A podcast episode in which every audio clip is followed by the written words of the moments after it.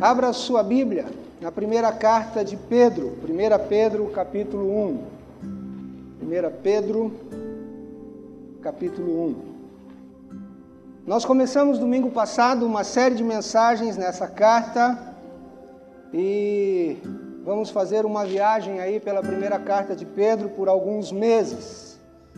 No domingo passado, relembrando, vimos os versículos 1 e 2 do capítulo 1. Vimos a nossa relação com o mundo. Temos uma relação com o mundo de estrangeiros, de forasteiros. Pedro diz que não somos daqui. Nós somos estranhos na nossa própria terra. Estamos aqui, mas não somos daqui. E vimos também a nossa relação com Deus. Versículo 1 aí, eleitos, chamados pelo Espírito Santo em santificação e limpados pela aspersão do sangue de Jesus. E hoje nós vamos ver os versículos 3 e 4. Acompanhe aí a leitura.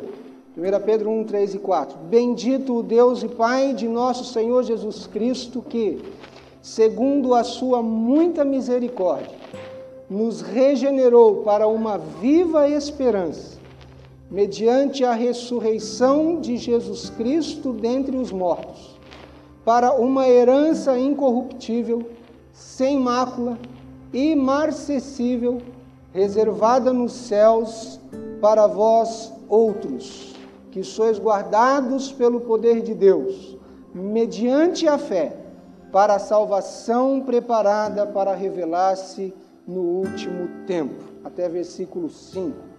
Feche seus olhos, vamos orar mais uma vez. Muito obrigado, Senhor, pela tua palavra. Obrigado, ó Deus, porque por meio dela somos santificados, edificados, transformados e conformados à imagem de Jesus Cristo. Senhor, fala aos nossos corações pela palavra Ó Deus, todos nós estejamos com a nossa mente, o nosso coração, sem, ó Deus, sofismas, sem barreiras, ó Pai, que venham impedir que o Teu Espírito Santo fale conosco nesta noite pela Tua palavra.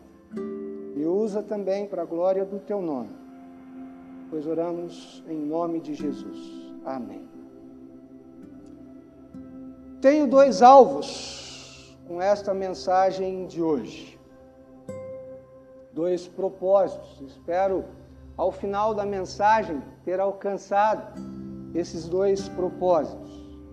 O primeiro propósito é que todos nós entendamos, que você entenda e que você tenha bem claro ao término desta mensagem que Deus causou o seu novo nascimento que Deus o gerou de novo em Cristo Jesus e que Ele o guarda, Ele o preserva. O segundo alvo com a mensagem é que você tenha no seu coração uma atitude contínua de elogio, de, abenço, de elogiar, de abençoar, de bem dizer a Deus, porque você nasceu de novo pela misericórdia de Deus. Irmãos, eu quero aqui, vejo que Pedro começa esses, esses, essa série de três versículos, levando uma palavra de coração para coração, do coração dele para o coração dos seus leitores. A forma como Pedro começa apresentando essas verdades a, a, forma como Pedro começa o texto aqui, ele está falando: olha, isso tudo é muito importante para o que eu vou dizer em seguida. Olha como Pedro começa o versículo 3. Ele começa elogiando a Deus. Bendito o Deus e Pai.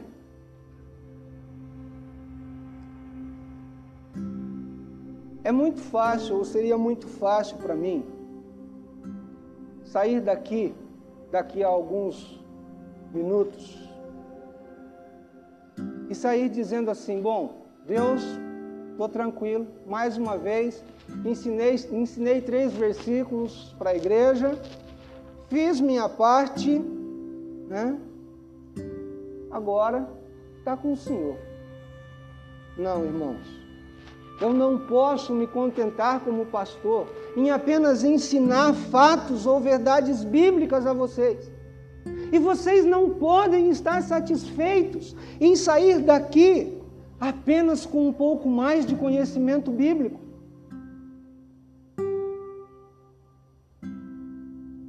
Qual o objetivo de estarmos juntos? Qual o objetivo de estudarmos a palavra?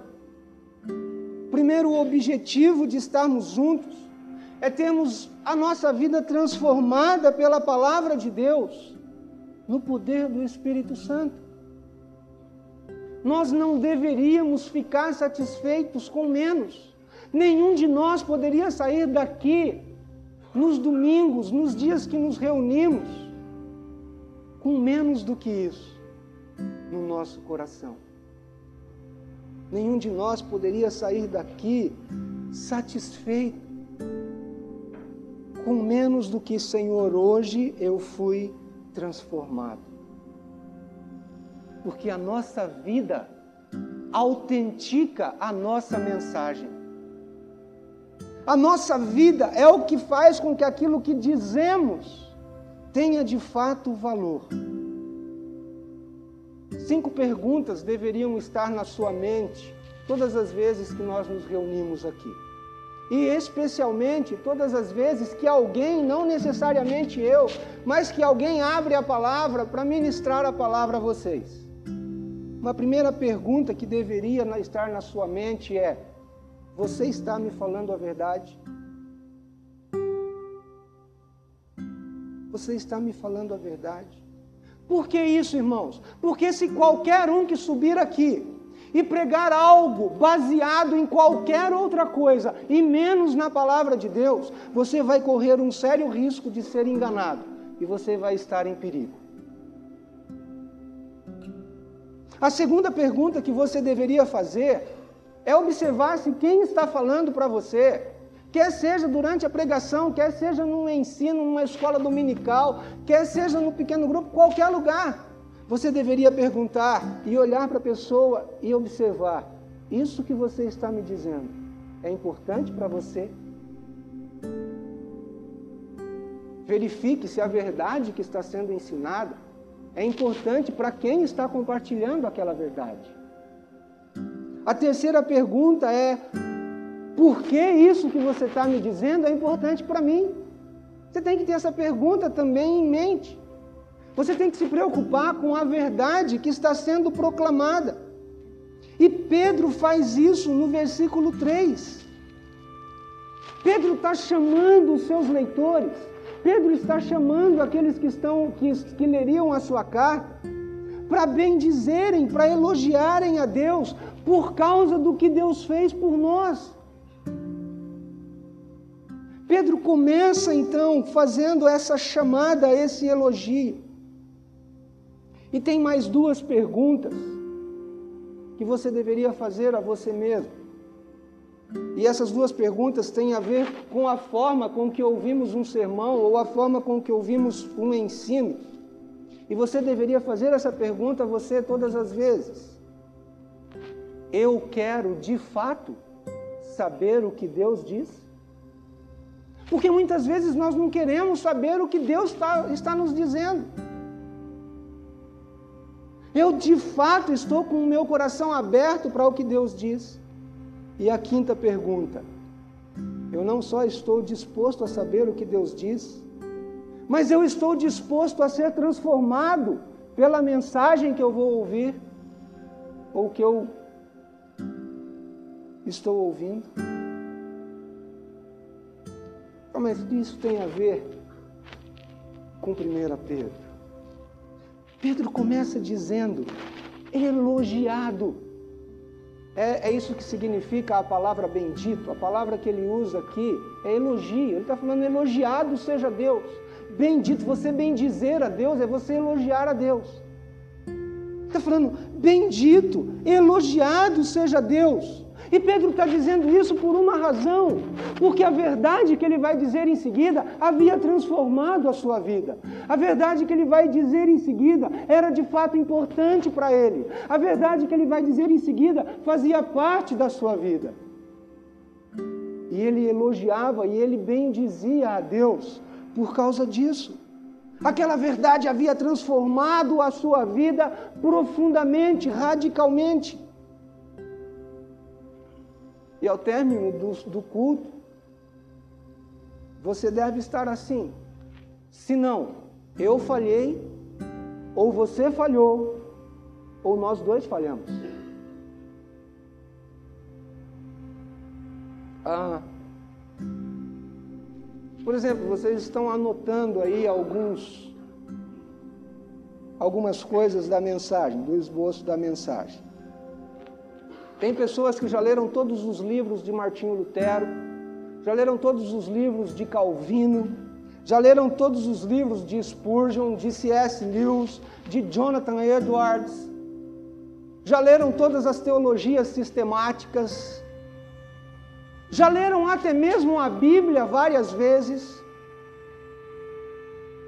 mas se após as leituras você não puder se curvar e dizer: Bendito seja Deus, elogiado seja Deus, louvado seja Deus, glórias a Deus. Se você não puder dizer isso, não valeu nada não valeu nada. Ah, eu não sei quantos de vocês já ouviram, mas eu já ouvi, às vezes durante o nosso tempo de culto juntos. Então você tem oração, você tem às vezes uma pantomima, você tem um período de cânticos, você tem coral, algumas coisas. E aí, de repente, ou o pregador ou o dirigente diz assim: bom, terminadas as, as preliminares, vamos à palavra. E eu fico pensando: meu Deus, tudo que aconteceu aqui não foi culto até agora? Tudo que foi feito não foi para elogiar o Senhor, não foi para bendizer o Senhor. Se não foi, corta fora. Se é para deixar o culto bonito, para embelezar o culto, arranca fora, não serve. Para quê? Tudo que acontece quando a igreja se reúne para adorar, a música, a oração, o testemunho, o compartilhar, a leitura bíblica, tudo isso faz parte da adoração. Ah, numa igreja, tinha um homem passei por essa igreja há algum tempo. É impressionante, ele só entrava na hora da mensagem. E fiquei sabendo há algum tempo atrás aí que ele foi excluído da igreja. Sua atitude não era de adorador. Ele ficava fora o tempo todinho. Só na hora da mensagem ele entrava. Acabava a mensagem ele saía embora. Que visão é essa? do que seja adoração. E talvez você venha aqui, saia daqui. Eu fui à igreja, tá bom, você veio à igreja, mas como corpo você adorou. Você pode estar aqui, pode vir, você pode cantar sem adorar. Você pode orar sem adorar. Você pode ouvir a mensagem sem adorar. E tudo isso não vai passar de um ritual vazio, de um formalismo vazio e de um ritual religioso. E isso produz crentes secos, vazios, orgulhosos, frios, cujos corações não são transformados pelo Deus vivo. William Temple deu uma definição de adoração, é uma das melhores definições que eu vi até hoje. William Temple diz: adoração é a submissão de toda a nossa natureza a Deus. É o estimular da consciência pela sua santidade. É a nutrição da mente com a sua verdade. é a purificação dos pensamentos por sua beleza, a abertura do coração para o seu amor e a submissão da nossa vontade ao seu propósito. O que o William Temple estava dizendo é que a adoração é a nossa resposta a Deus, é a resposta total a Deus de quem nós somos diante de tudo aquilo que Deus é. Então, William Temple diz que a adoração é essa resposta contínua do coração e da vida a Deus. Agora, irmãos, por que isso é importante? Esse, esse elogio, esse louvor a Deus, ele vai ser importante na carta toda aqui de Pedro. Pedro estava escrevendo, se vocês se lembram de domingo passado, para crentes perseguidos, para crentes que haviam sido espalhados, para crentes que viviam longe uns dos outros, longe inclusive do apóstolo Pedro. Agora, Pedro não começa a carta falando dos problemas deles.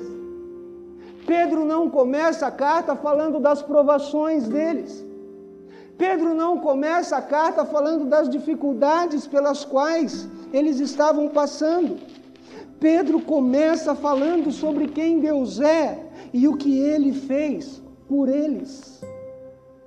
O que Pedro está querendo ensinar aqueles crentes é: Deus vem em primeiro lugar. Por quê? Porque depois Pedro vai falar de provação. Mas Pedro está dizendo o seguinte: quando Deus vier primeiro, aqueles que são seus filhos, aqueles que são os seus eleitos vão elogiar, vão louvá-lo instintivamente. Deus vai estar em primeiro lugar. O que Pedro está querendo mostrar para eles é que quando nós começamos com Deus, nós vamos aprender a ver os nossos problemas e as nossas tribulações da perspectiva de Deus. O que Pedro está querendo mostrar àqueles crentes é o seguinte: comecem com Deus e vocês vão enxergar as provações da vida diante da perspectiva de Deus. Porque se vocês começarem a olhar para os seus problemas, dificilmente vocês vão encontrar Deus em meio a eles.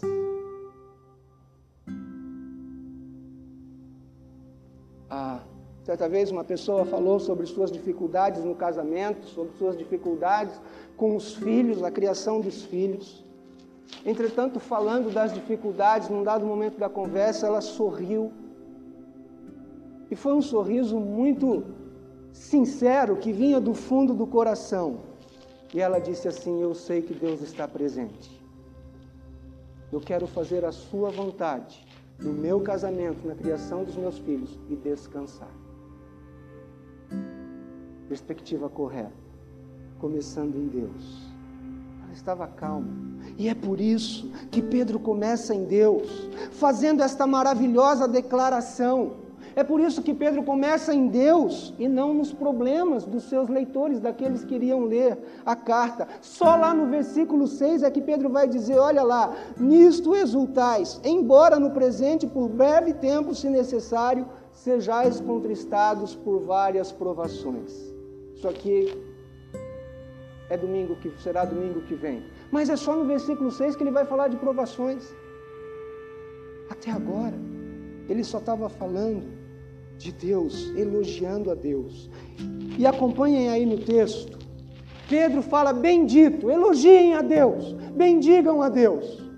E ele vai dar as razões pelas quais você deve elogiar a Deus. Ele diz, primeiramente, o Deus e Pai de nosso Senhor Jesus Cristo que segundo a sua muita misericórdia. Ele está falando então, louve elogie a Deus, porque você experimentou a misericórdia dele, e Deus é a fonte dessa misericórdia. Ele diz, por sua muita misericórdia. Ele continua, nos regenerou. Pedro diz, elogie a Deus, porque nós nascemos de novo. Elogie a Deus, porque você nasceu de novo. E este é o meio pelo qual você pode elogiar a Deus. Ele diz em seguida: nos regenerou para uma viva esperança. Pedro está dizendo: elogie a Deus, bendiga a Deus, porque agora você tem uma viva esperança no seu coração. E essa esperança é a evidência. Pedro diz mais: mediante a ressurreição de Jesus Cristo dentre os mortos. Pedro está dizendo: nós cremos na ressurreição. E a ressurreição de Cristo é a nossa garantia. Então bendigam, elogiem a Deus pela garantia que Ele nos dá. Em seguida ele diz: para uma herança incorruptível, sem mácula, imarcessível, que não murcha, reservada nos céus para vós outros. Pedro está dizendo: nós temos uma herança nos céus este é o propósito da nossa regeneração. Então, bendigam a Deus por isso, porque você tem uma herança nos céus. E Pedro, por último, dá a sexta razão: que sois guardados pelo poder de Deus, mediante a fé, para a salvação preparada para revelar-se no último tempo. Pedro está dizendo: nós somos guardados pelo poder de Deus, nós somos protegidos pelo poder de Deus. Esta é a nossa segurança. Então elogie a Deus, bendiga a Deus, louve a Deus. Vamos fazer isso agora. Vamos ficar em pé, vamos cantar o hino. Não tem no seu inário, então você vai ter que ler aqui é o hino Graças Dou por esta vida.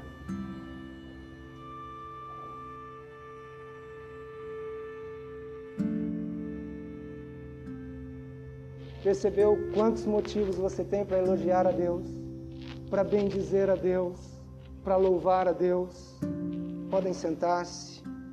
Agora, Pedro faz uma série de afirmações aqui. E qual dessas é a principal? Ele diz no versículo 3: Ele nos regenerou, Ele nos fez nascer de novo. Deus nos deu a luz novamente. E agora somos novas pessoas, somos novas criaturas. Meus irmãos, quantas pessoas você conhece que gostariam que tudo na sua vida fosse diferente? Quantas pessoas você conhece que já te disse: Eu gostaria que tudo fosse novo na minha vida? Agora Deus já nos deu isso. Que coisa maravilhosa! Pedro está dizendo: Ele nos regenerou. Ser nascido de novo é o meio pelo qual nós recebemos, é o meio pelo qual você recebe a mesma vida de Deus em sua alma. Ser nascido de novo é você receber a vida de Deus na sua vida. E como resultado, você se torna uma pessoa novíssima. Uma vez que você vem a Cristo, a palavra diz que você é uma nova criação. E Pedro aqui diz com uma esperança nova, uma confiança nova, uma vida nova uma alegria nova e principalmente um destino novo. Um destino diferente.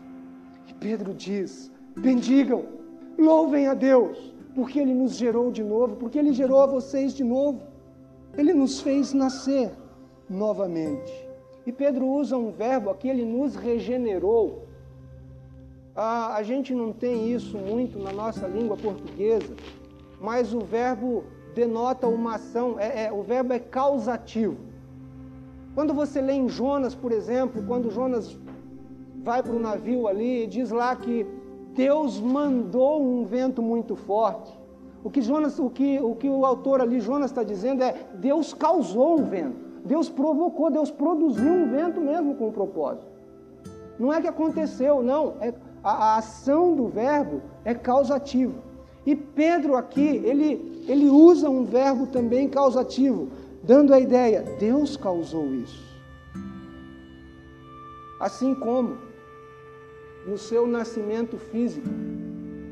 Gabriela, que participação você teve na tua geração? Você falou para o seu pai e para sua mãe, me gerem. Aliás, a Gabriela não escolheu nem o nome dela, nem a família onde ela iria nascer.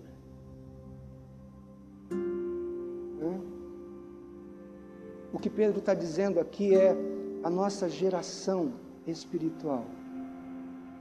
É assim. Ninguém faz nada para nascer fisicamente. Até porque, para nascer espiritualmente, é preciso de fato nascer. Porque a própria palavra diz: está morto. Está morto.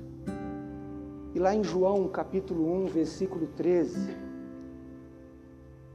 o apóstolo João diz: os quais, os que receberam a Jesus, deu-lhes o poder de serem feitos filhos de Deus, a saber, aos que creem no seu nome, os quais não nasceram do sangue, nem da vontade da carne, nem da vontade do homem, mas de Deus. E Pedro, então, aqui no versículo 3 do capítulo 1, ele está escrevendo: exultem, elogiem, bendigam, louvem a Deus, elogiem, porque Ele fez vocês nascerem de novo. Ele nos regenerou.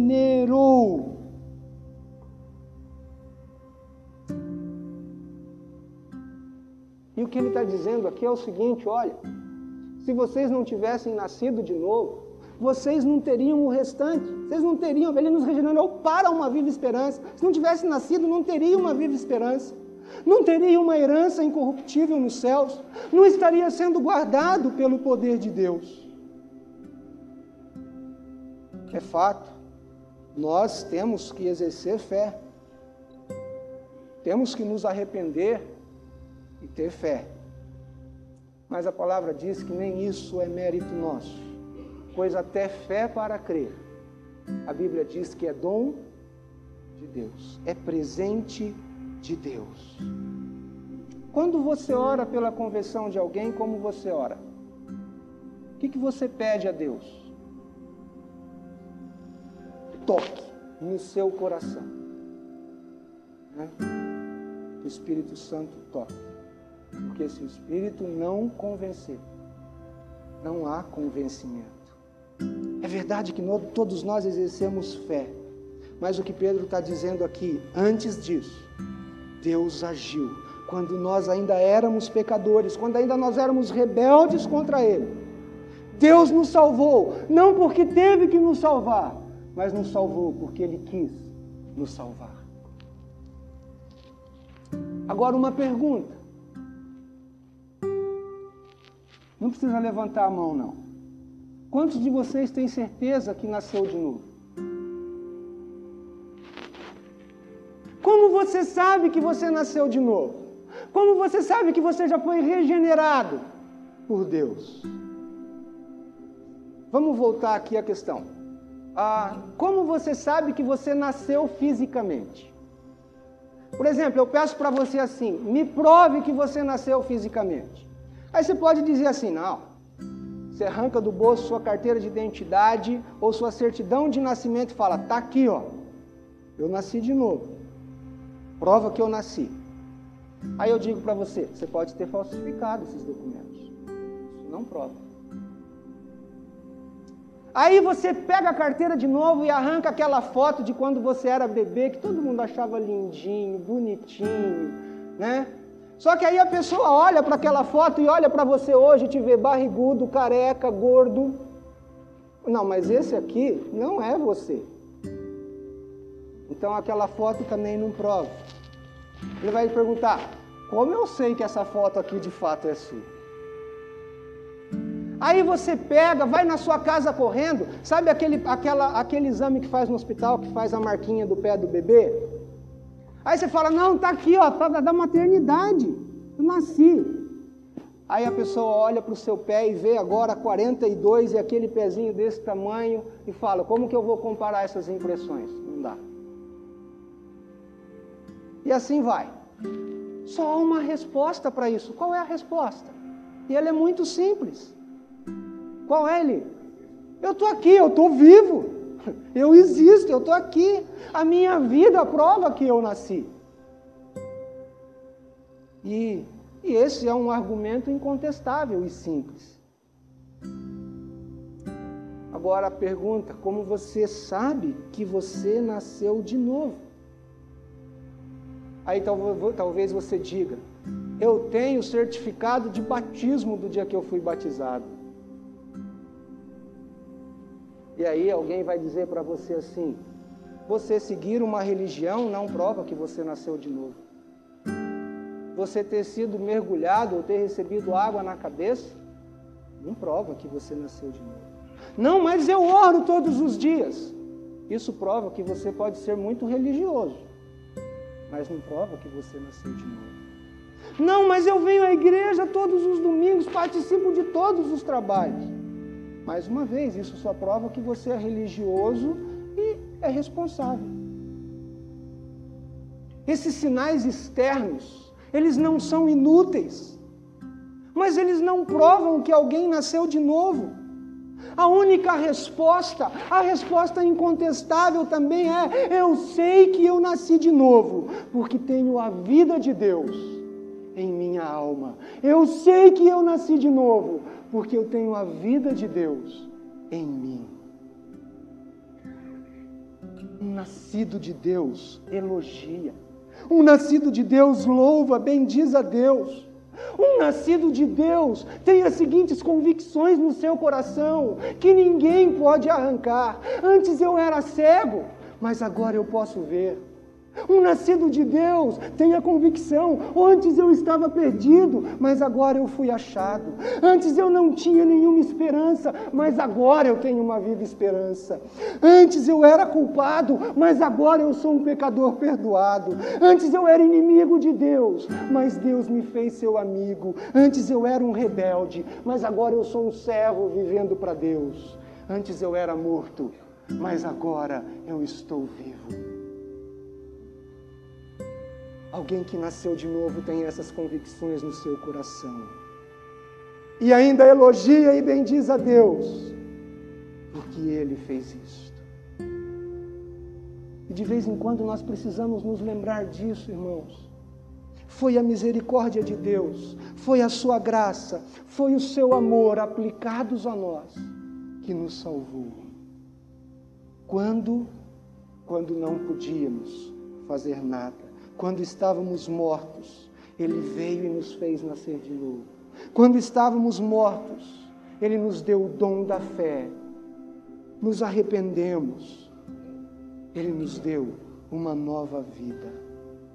E Pedro vai dizer então, agora, daqui para frente, tudo mais que eu vou dizer, Pedro está tá falando: olha, elogiem a Deus, bendigam a Deus por isso, e tudo mais que eu vou dizer flui desta verdade.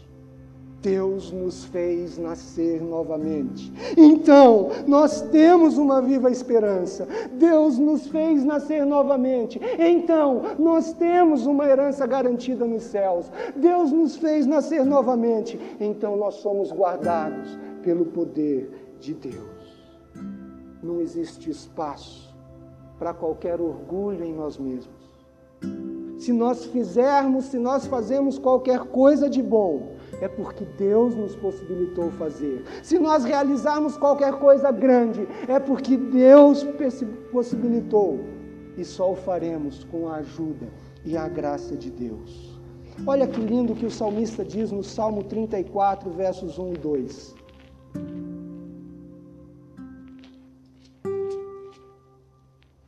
Bendirei o Senhor em todo o tempo. O seu louvor estará sempre nos meus lábios. Gloriar-se-á no Senhor a minha alma. Os humildes o ouvirão e se alegrarão. Vamos repetir juntos esses dois versos? Salmo 34, 1 e 2. Vamos? Bem alto. Bendirei o Senhor em todo o tempo o seu louvor estará sempre nos meus lábios. Gloriar-se-á no Senhor a minha alma. os humildes o ouvirão e se alegrarão. Agora, uma daquelas perguntas que eu disse que você deveria sempre fazer: qual a importância disso para nós?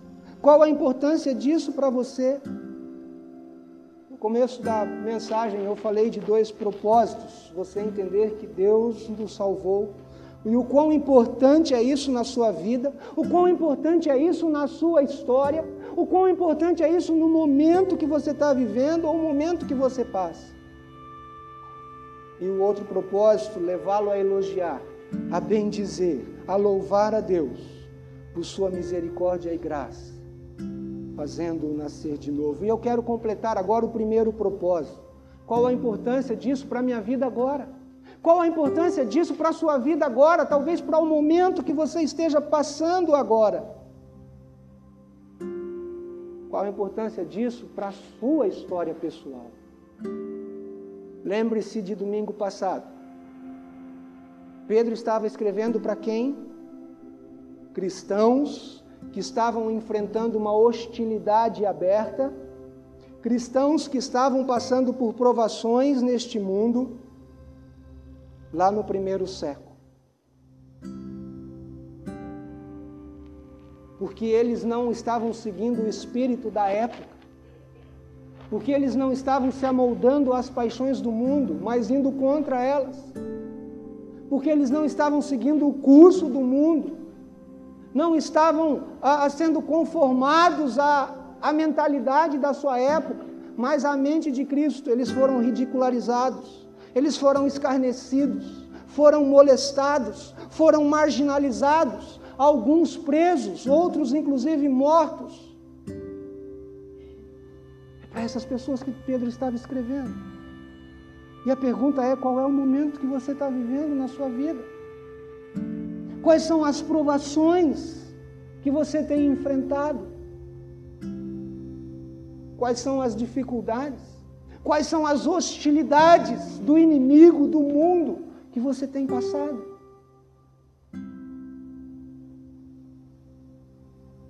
E a mensagem de Pedro para eles pode ser resumida talvez desse modo: Meus irmãos e irmãs, tempos difíceis estão vindo e já chegaram.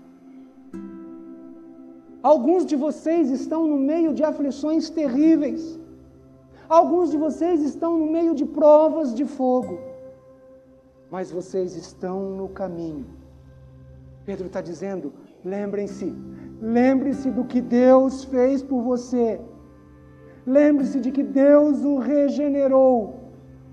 Lembre-se que o seu futuro está eternamente garantido nas suas mãos. Lembre-se que o seu futuro descansa no próprio Deus. Lembre-se que ninguém pode levar de você o que Deus deu a você. Lembre-se que se você tiver convicção no teu coração do que Deus fez por você, tudo mais serão detalhes. E você então, mesmo em meio a essas provas, vai louvá-lo, vai bendizê-lo, vai elogiá-lo. Irmãos, essas palavras são atuais hoje. Essas palavras são para nós hoje. Nós somos chamados para sermos sal e luz no mundo, num mundo que não nos entende, num mundo que frequentemente se opõe a nós, num mundo que em alguns casos até ativamente demonstra o seu amor e a sua hostilidade para conosco. Para nós hoje. É para você, Gilberto. É para você, Eliseu. É para a senhora, dona Margarete. É para você, Thaís. É para você, tio. É para você, Isaac. É para você, Priscila. É para você, Paulinho. É para você, Dinorá. Para todos nós. E eu quero concluir dizendo uma igreja que não passa por essa hostilidade do mundo, precisa rever sua atuação no mundo. Porque pode ser que a igreja esteja agradando. Pode ser que a igreja esteja se conformando a ele. E nós temos orado e planejado sermos uma igreja mais atuante no mundo em que vivemos, na sociedade em que vivemos. O que nós temos a dizer a este mundo acerca do matrimônio, acerca do casamento? Quando alguém diz que vai se divorciar por incompatibilidade de gênero. Quando alguém diz que vai se casar, já pensando se não der certo, desmancha e tenta de novo. Qual é nossa mensagem como igreja? Estamos nos conformando a isso, porque se pregarmos contra, vamos ser hostilizados. O que temos a dizer acerca da família, que está se desintegrando cada vez mais, pais cada vez mais permissivos, filhos cada vez mais rebeldes e desobedientes. Adolescente é assim mesmo. Não, criança é assim mesmo. E o que a palavra de Deus diz? A palavra de Deus diz que é assim mesmo. É verdade que eles estão inclinados para o pecado, que a estultícia está ligada ao coração deles, que a criança entregue a si mesmo vai envergonhar a sua mãe e o seu pai. É isso que Deus diz que devemos fazer com os nossos filhos. Mas talvez se você fizer algo mais, você corre o risco de ser hostilizado como um irmão aqui do nosso meio, da nossa igreja, que estava respondendo a um processo que deu uma palmada no seu filho para protegê-lo. O que dizer da pureza moral? Jovens, o que vocês têm a dizer a este mundo pervertido pela sensualidade? Porque se você viver os princípios da palavra de Deus, você vai ser hostilizado. Você vai passar por provação lá. Mas Pedro está dizendo: elogie, bendiga a Deus, centre-se em Deus que te fez nascer de novo. Se você fizer isso, Ele mesmo vai fortalecê-lo para enfrentar essas provas. A esperança para mudar o mundo está no Evangelho e no amor de Deus. Eu não tenho esperança de que nós, Igreja do Maringá, sejamos uma igreja popular em São José. Mas Deus nos chamou e nós vamos avançar por fé, firmemente comprometidos a proclamar a verdade de Deus, porque ela é a única esperança para uma vida nova. E é tempo de colocar a sua fé em ação. Não seja surpreendido, meu irmão e minha irmã, quando tempos duros vierem, mas se alegre com estas palavras. Nós temos experimentado a misericórdia de Deus. Nós nascemos de novo. Nós temos uma viva esperança. Nós temos uma herança no céu. Nós somos guardados pelo poder de Deus. Que essas convicções sejam um escudo à sua frente. Que essas convicções sejam um escudo de aço à sua frente e você possa continuar a sua jornada como forasteiro, como estrangeiro neste mundo. Agora, enquanto tudo isso não é revelado, porque o próprio Pedro diz, para a salvação preparada para revelar-se no último tempo, enquanto isso não é revelado, louve a Deus. Enquanto isso não é revelado, elogie a Deus. Enquanto isso não é revelado, bendiga a Deus. Elogie o nome dele, aonde você estiver, no meio que você estiver. E eu quero dizer a você que talvez ainda não tenha sido alcançado ou regenerado pelo Senhor. Pode ser que Deus esteja o atraindo a Ele. Pode ser que Deus esteja o chamando a Ele. Morreu naquela cruz para redimir-nos dos nossos pecados, para salvar-nos dos nossos pecados. Ele morreu naquela cruz para infundir no seu coração essa viva esperança, para salvá-lo do inferno, te dar um novo destino, para guardá-lo até esse dia chegar. Corra a cruz, corra à cruz de Cristo e seja salvo. Confie em Jesus Cristo como seu Salvador, como seu Senhor. E você vai poder então obedecer a isso que Pedro diz.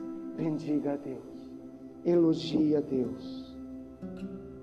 Que Deus nos conceda isso.